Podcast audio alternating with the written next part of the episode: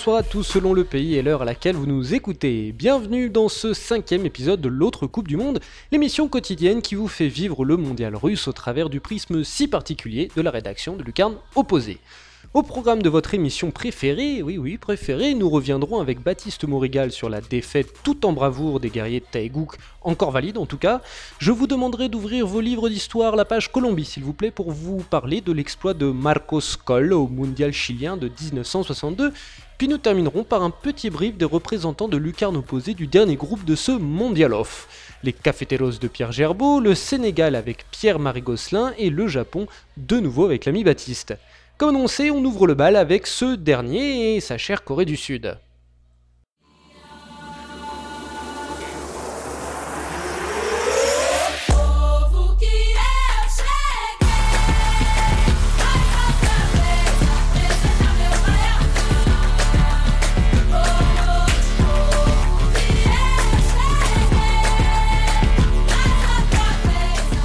Bonjour Baptiste, comment vas-tu? Salut Simon, bah ça va moyen hein avec le résultat qu'on a eu, mais, ah, bon.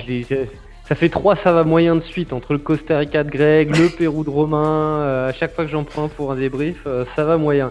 Et oui, car en effet, chers auditeurs, vous l'aurez compris, la Corée du Sud a été défaite par la Suède, un but à zéro. Une Corée du Sud, on l'avait dit hier, qui était extrêmement diminuée et qui du coup arrivait euh, dans cette Coupe du Monde, on va dire avec les moyens du bord. Moi, j'ai envie de dire, Baptiste, euh, les moyens du bord, ils n'ont pas été moyens du tout. Hein. C'était, on a vu une, Corée du Sud qui a fait ce qu'elle pouvait, mais qui, a proposé quelque chose d'intéressant, qu'en dis-tu? Bah déjà, que l'on peut dire en premier, c'est que Shin Tae-yong nous a encore sorti une surprise dont il a le secret, parce que la Corée a quand même euh, commencé le match avec quatre, joueurs à vocation offensive.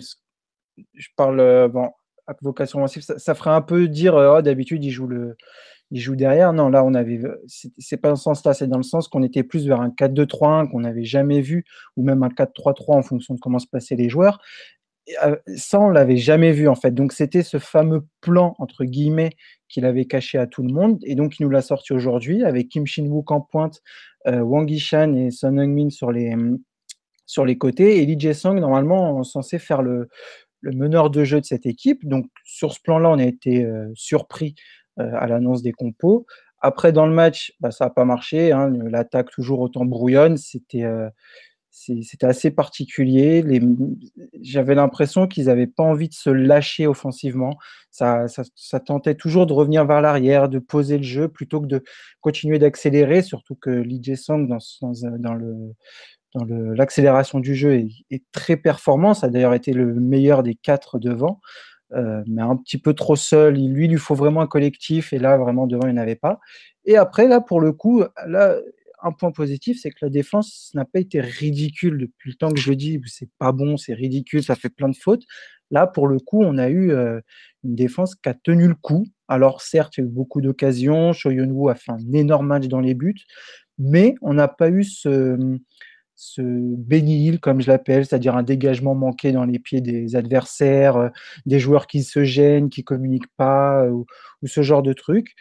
Kim Jong-won, Kim Jong-won, pardon, a été très très bon dans l'axe, et ça c'est quelque chose qu'il faut souligner parce qu'il n'avait pas vraiment été performant avant. Et voilà, j'étais surpris un peu de la défense qui a été très bonne. Par contre, l'attaque, bah voilà, on, on comprend pas trop où veut aller Shin Tae-yong. Il n'y a pas vraiment de tactique. C'est voilà, ça, ça manque de, quelque chose. Ça reste compliqué. Prochain match contre le Mexique, il me semble. Oui, c'est ça, contre le Mexique samedi. Ça, tu, tu, tu, le, tu, tu es assez optimiste? Non, je suis un peu comme les médias sud-coréens à l'heure actuelle. Euh, pour eux, la Coupe du Monde est pratiquement terminée. Euh, parce que là, pour se qualifier, il faudrait battre le Mexique battre l'Allemagne en espérant que les autres fassent aussi euh, des défaites. Concrètement, tout le monde là, voilà, tout le monde se dit bon bah il reste matchs, c'est fini. Surtout que le coach et les joueurs avaient mis tellement l'accent sur le match de la Suède, comme quoi ils avaient quelque chose de prévu, que ça allait bien se passer, que ça ils allaient gagner, que là on se dit bon bah ils ont perdu ce match-là, on n'a plus rien à espérer, c'est terminé. Voilà. Très bien. Et eh ben, écoute, on, se on, va se retrouver, on se retrouvera hein, avant ce match euh, Corée du Sud-Mexique pour faire un, petit point, euh, voir s'il n'y a, pas eu plus de blessés, parce qu'il y en a encore eu un. Euh, là, justement, là. justement, il semblerait que bah, Park Juo, qui s'est blessé derrière la cuisse, bah, Coupe du Monde terminée. Voilà. Donc ça continue, on en est à 6. 6 joueurs blessés sans Coupe du Monde. Voilà. c'est costaud. Donc on, est, on, fera quand même un petit point infirmerie euh, avant le match du Mexique. Et puis, euh, bon, on se quitte là sur la Corée du Sud, mais on se retrouve euh, en fin de podcast pardon, pour, dire un mot sur la sélection japonaise. À tout à l'heure, Baptiste. À tout à l'heure. À croire qu'en coréen, avoir la ging se dit Russie 2018.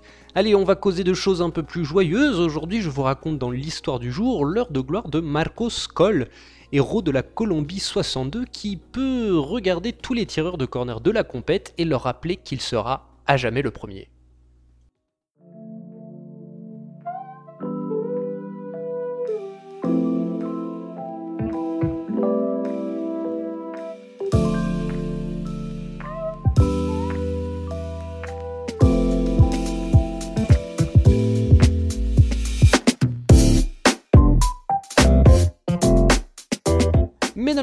En besogne, car se presser ne fait pas se lever le soleil plus tôt, comme le dit le proverbe guadeloupéen, et rappelons-nous d'où vient ce brave Marcos Tulio Col Tessio.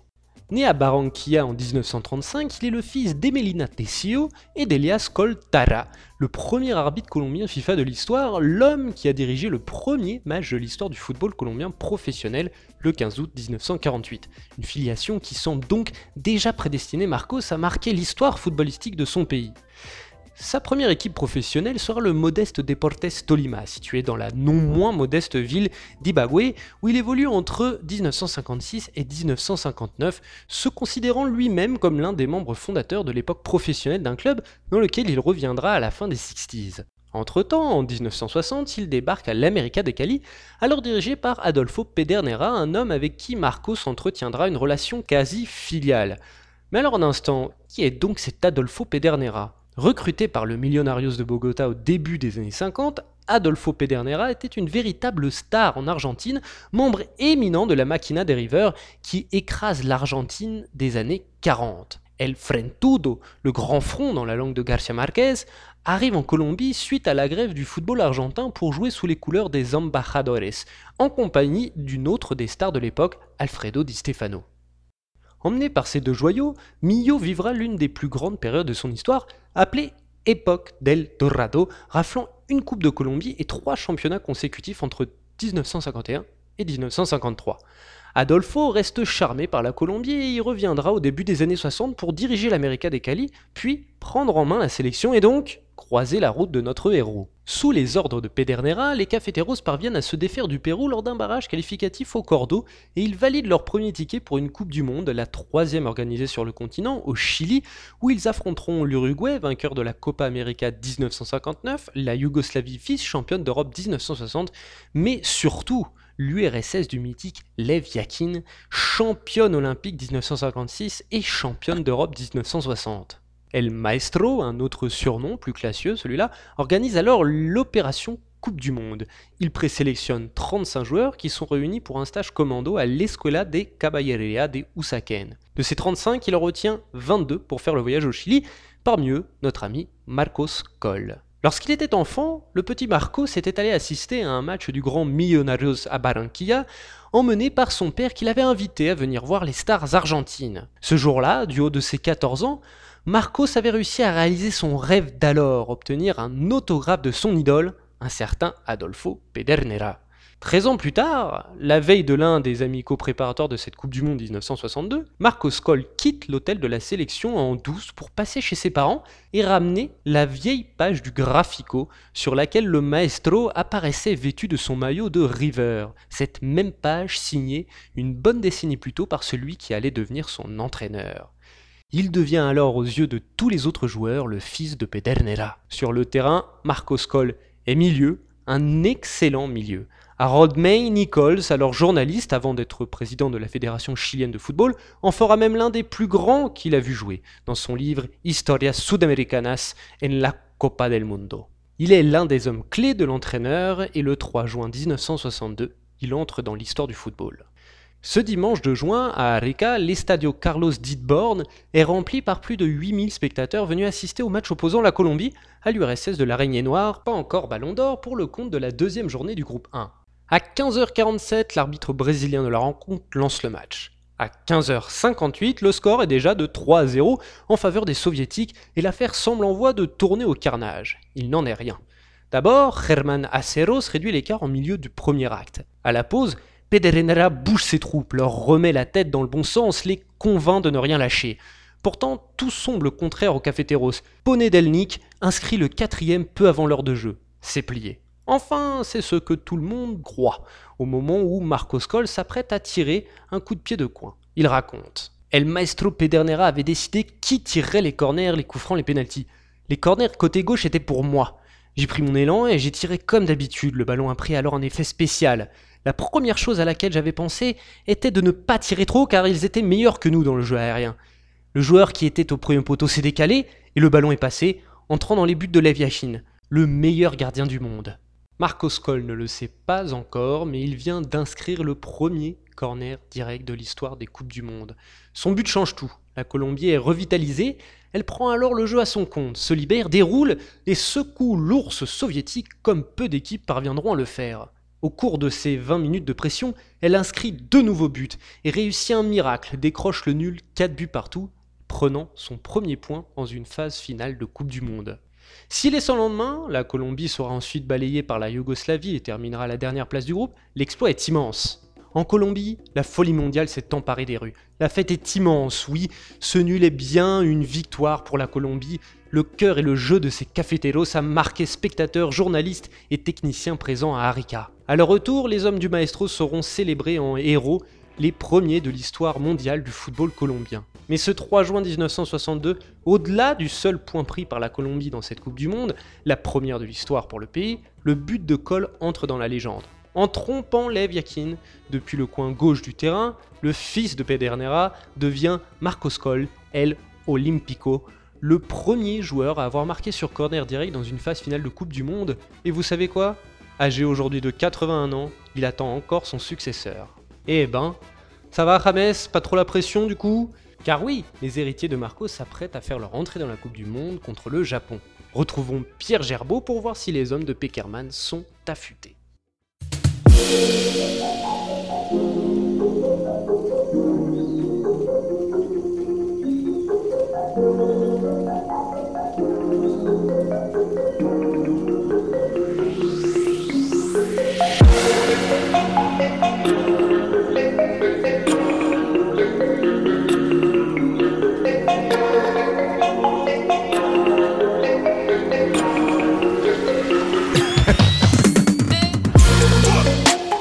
Hola Pedro, l'ami Pedro, comment estás? Hola Simon, bien bien. Et tout Ça va très bien, comment ça va du côté de Bogota? Il fait beau à Bogota? Euh, moyen. Moyen, moyen. bon, écoute, à Belo Horizon, il fait très beau. Eh bien, écoute, j'espère qu'il fera beau et qu'il fait beau, en tout cas dans la tête et dans le groupe euh, colombien qui s'apprête à jouer son premier match de Coupe du Monde contre, euh, de du Monde, pardon, contre le Japon euh, ce mardi. comment, comment ce, ce ma foi, c'est une, une, équipe qu'on sait talentueuse, mais qui fait pas énormément euh, de bruit qui vient tranquillement sur la pointe des pieds euh, et qui fait son travail. Euh, comment elle arrive dans sa Coupe du Monde, cette Colombie? Bah, elle arrive avec en tout cas une certitude, et la certitude qui date pas d'aujourd'hui, qui date du mois de mars, c'est que la Colombie est capable de faire un gros match contre une grosse nation. Voilà, le match en France, il a certainement permis permis ça, c'est que avant il y avait un petit, euh, on l'a vu en qualif, on l'a vu euh, euh, bah, à la Coupe du Monde il y a 4 ans où, jouer contre le Brésil au Brésil c'était c'était trop. Mais ce match en France, il a permis ça, de, se dire ok, la Colombie peut rivaliser contre une nation qui a un, un, nom, un palmarès comme l'équipe de France. Donc ça c'est ça c'est plutôt pas mal. Après en termes de jeu pur, et eh, bah il n'y a eu qu'un seul match de préparation euh, contre l'Égypte euh, à Bergame en Italie le, le 1er juin qui, avait, qui a débouché sur un 0-0. Donc, euh, donc le, sur, sur l'état de forme actuel, ben, on n'a pas, on n'a pas, pas plus d'informations que ça. Un match amical, c'était un peu court. D'ailleurs, la Colombie a essayé d'en jouer un deuxième juste avant, euh, juste avant de partir pour la Russie. Et finalement, euh, il y avait que des nations qui bah, ne, ne présentaient pas un intérêt énorme. Donc, euh, en termes de, de, jeu actuel, on a, on sait pas dans quel état de forme vraiment se trouve James Falcao, mais bon, mentalement, ça va. Et je pense qu'il y aura pas trop, trop d'inquiétude à avoir sur, sur ce niveau-là. Ils sont, ils sont bien. Rames n'a pas joué 80 euh, matchs, euh, Falcao non plus. Falcao est sur la réserve depuis, depuis janvier. Donc, euh, je, pense, je pense que ça va. Vraiment, je pense que ça va. D'accord. Et comment, comment cette équipe de Colombie est vue au pays? Est-ce qu'on est, est, qu'on est positif? Est-ce qu'on est optimiste? Est-ce qu'on a des réserves? Oui, oui, oui.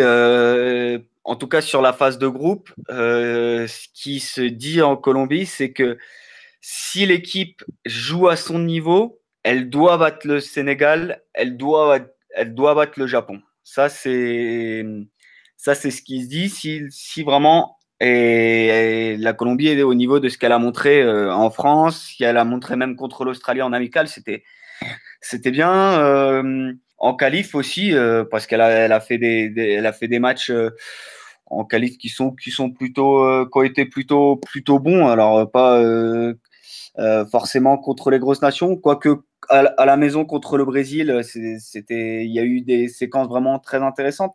Donc voilà, ce qui se dit, c'est si la Colombie à son niveau, ça, passe au moins en phase de groupe. Après, euh, après ce sera une autre, une autre compétition, une autre paire de manches. Très bien, mais comme tu l'as dit, ils savent maintenant qu'ils sont capables de bouger des grosses équipes comme ils l'ont fait contre la France au, euh, eh ben, Stade de France. Et d'un point de vue plus tactique, contre le Japon, euh, à quel genre d'équipe on peut s'attendre de la part de Peckerman Du classique Quel genre de 11 alors, euh, il y avait, il y avait, il y a des incertitudes. Euh, enfin, il y en avait, on va dire, euh, parce que donc la Colombie a joué la majeure partie de, des qualifs en 4-2-3-1 avant de passer en 4-4-2 sur le match contre le Pérou et contre les matchs amicaux de novembre et contre l'Australie en mars. Et contre l'Égypte, c'était finalement quelque chose de à mi-chemin entre un 4-3-3 et un 4-2-3-1. Bon, pour demain, euh, a priori, ce sera un 4-2-3-1.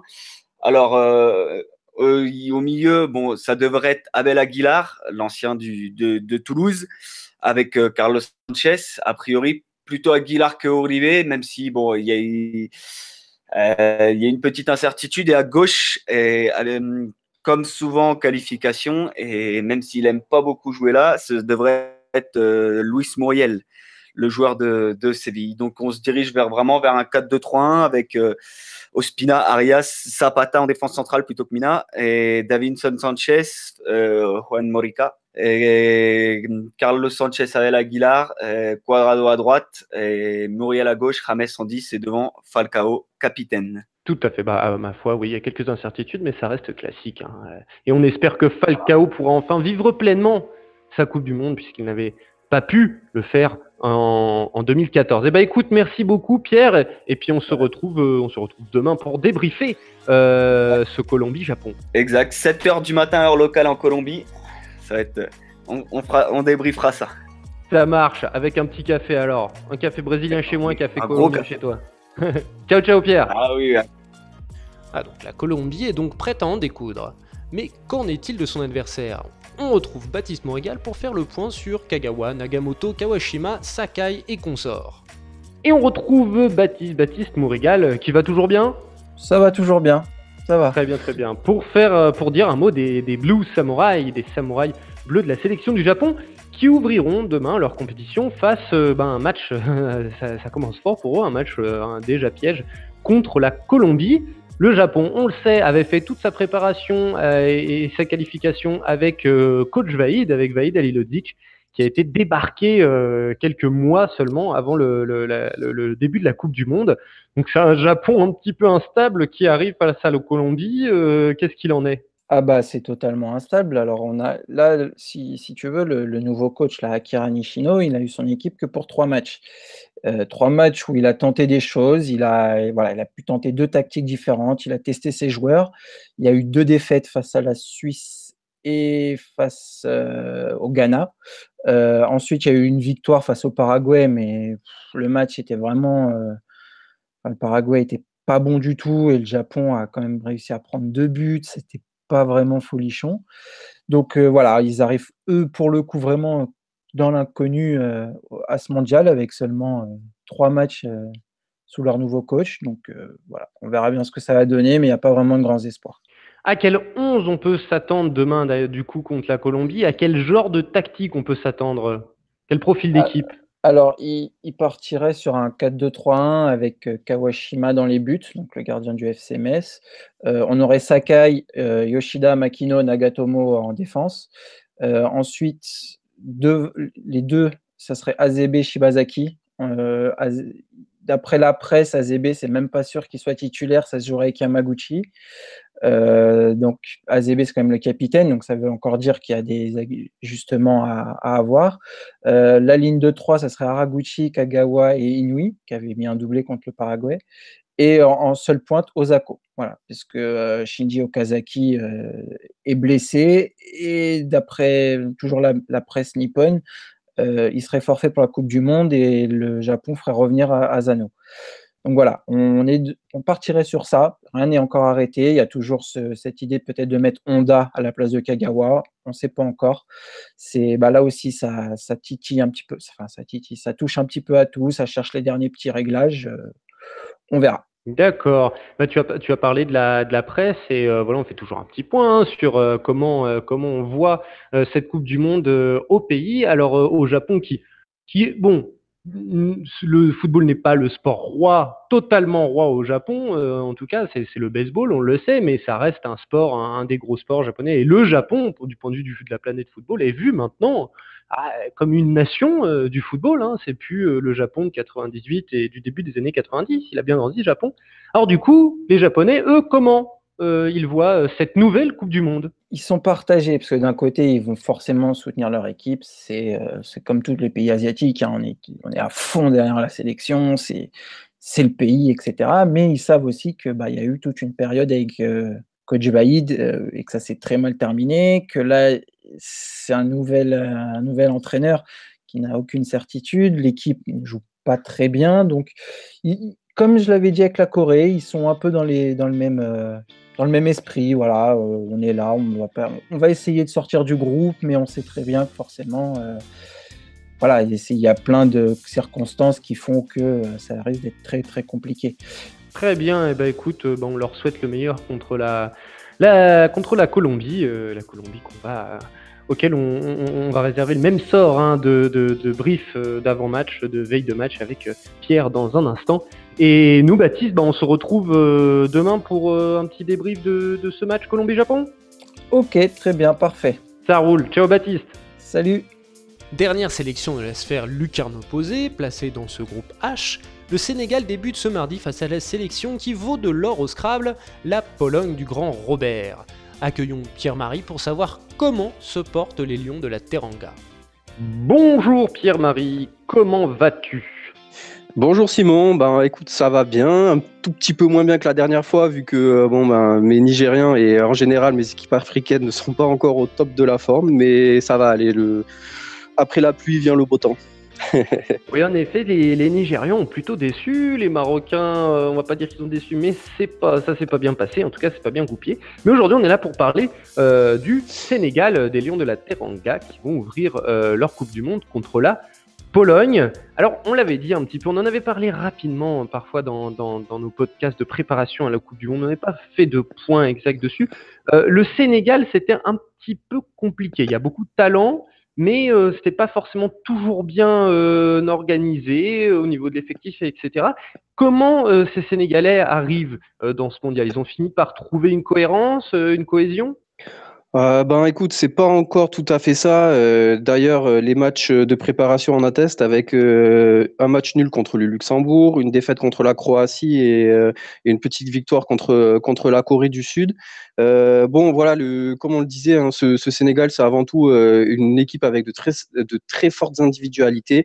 collectivement, Aliou Cissé a, encore un petit peu de mal à, à trouver son, son équilibre et la recette. Mais bon, c'est quand même sur le papier, c'est un, outsider très sérieux, une équipe très sérieuse avec beaucoup de talent.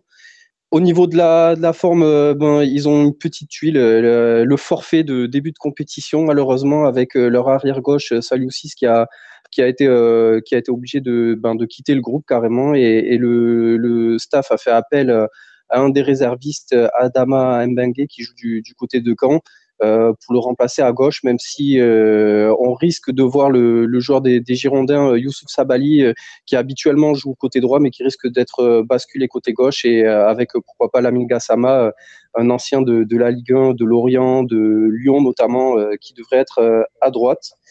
Euh, voilà, sinon, euh, à part ça, tout a l'air quand même de pas trop mal se passer. Euh, les échos de la préparation sont quand même plutôt bons. L'ambiance dans le groupe est pas mal. Et puis voilà, le ramadan est passé. Donc maintenant, les joueurs seront, seront à 100% physiquement. Très bien. Et on le sait, en Afrique, ça vibre toujours énormément pour la Coupe du Monde.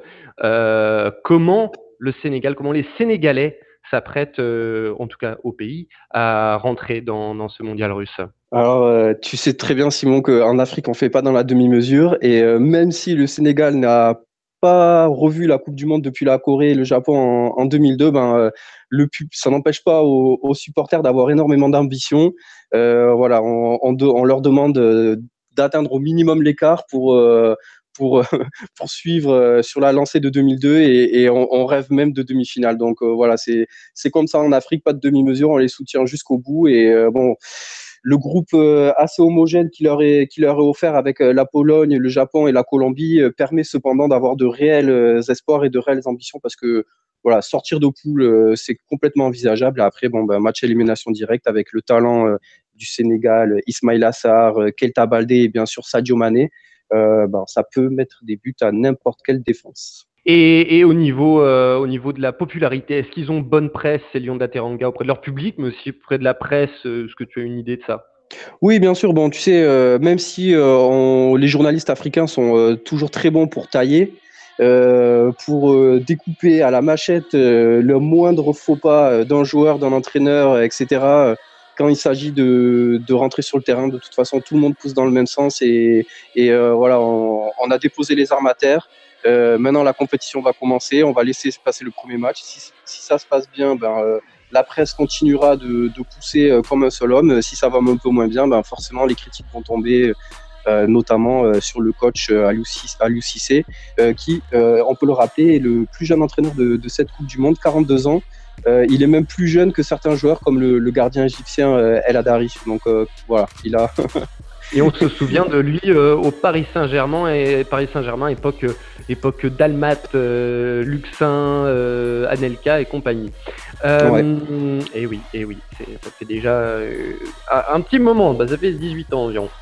Et bah, pour terminer, le, contre la Pologne, on doit s'attendre à quel genre d'équipe? Euh, ben écoute, euh, un petit peu à l'image des, des, autres équipes africaines qu'on a eu l'occasion de voir, euh, hormis le Maroc qui a quand même quelques certitudes. Euh, c'est une équipe qui voilà qui n'a pas un milieu qui lui permet de, de, de, contrôler la balle et, et, d'avoir un jeu tout en possession.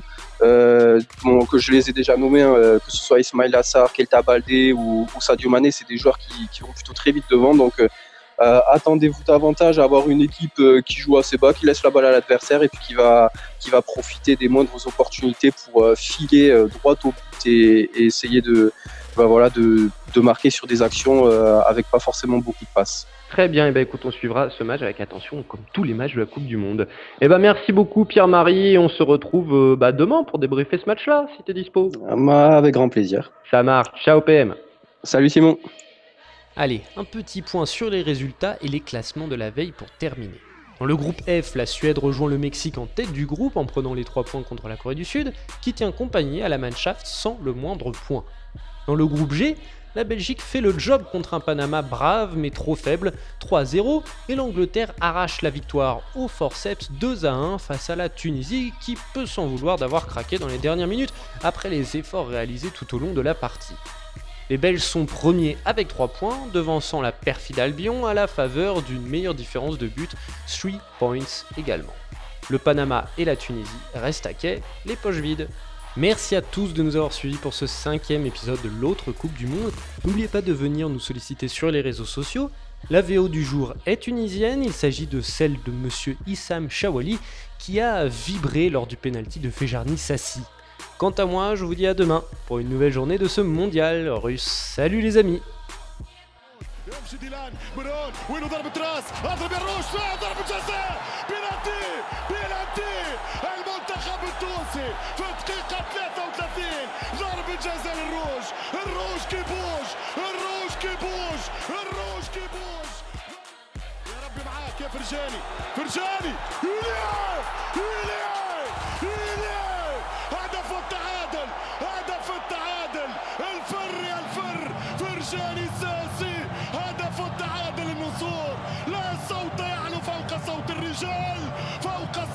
جسورك يا الخضراء. أول هدف عربي تسجله تونس عن طريق الفرجاني الساسي. هذه ضربة الجزاء.